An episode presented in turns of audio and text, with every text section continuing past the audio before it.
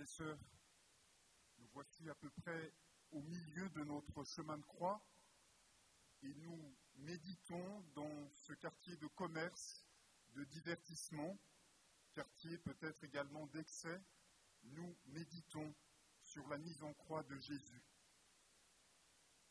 Dans les évangiles, nous contemplons toujours Jésus en chemin, Jésus qui ne s'installe pas.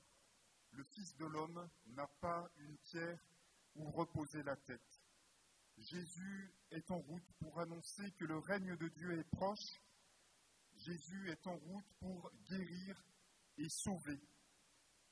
Nous l'imaginerions volontiers avec nous dans l'effervescence de ce quartier, comme il le faisait avec tous ses proches dans les souks de Jérusalem, dans les petites et grandes villes de Judée et de Galilée. Ces quartiers animés par la vie quotidienne d'hommes, de femmes, d'enfants, de travailleurs, de malades, de soldats. Ce chemin de liberté que Jésus a parcouru tout au long de sa vie semble s'arrêter maintenant alors que Jésus est immobilisé sur la croix. Jésus est dépouillé de ses vêtements, par là même dépouillé de son être profond. Il est cloué, étiqueté, injurié, humilié.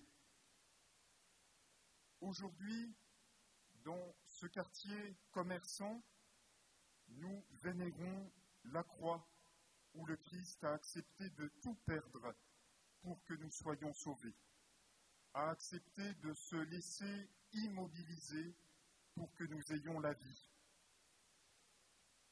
Il y a partout dans le monde des hommes et des femmes cloués sur des lits de douleur, dans les hôpitaux, dans les maisons de retraite, dans chacune de nos familles.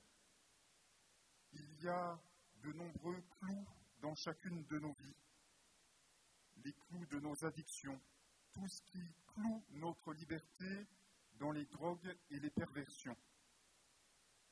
Plus gravement encore, en ce moment, dans beaucoup de pays, en Irak, en Syrie, au Proche-Orient, je pense également à la Centrafrique, où un des prêtres connus dans le diocèse de Bordeaux vient d'être assassiné. Dans beaucoup d'autres lieux, des chrétiens sont eux-mêmes crucifiés ou lâchement maltraités et humiliés à cause de leur foi. Seigneur Jésus, tu t'es fait clouer sur la croix, acceptant la terrible cruauté de cette souffrance, la destruction de ton corps et de ta dignité. Tu t'es fait clouer, tu as souffert sans fuir et sans accepter de compromis. Aide-nous à ne pas fuir devant ce que nous sommes appelés à accomplir à ta suite. Aide-nous à nous laisser lier étroitement à toi.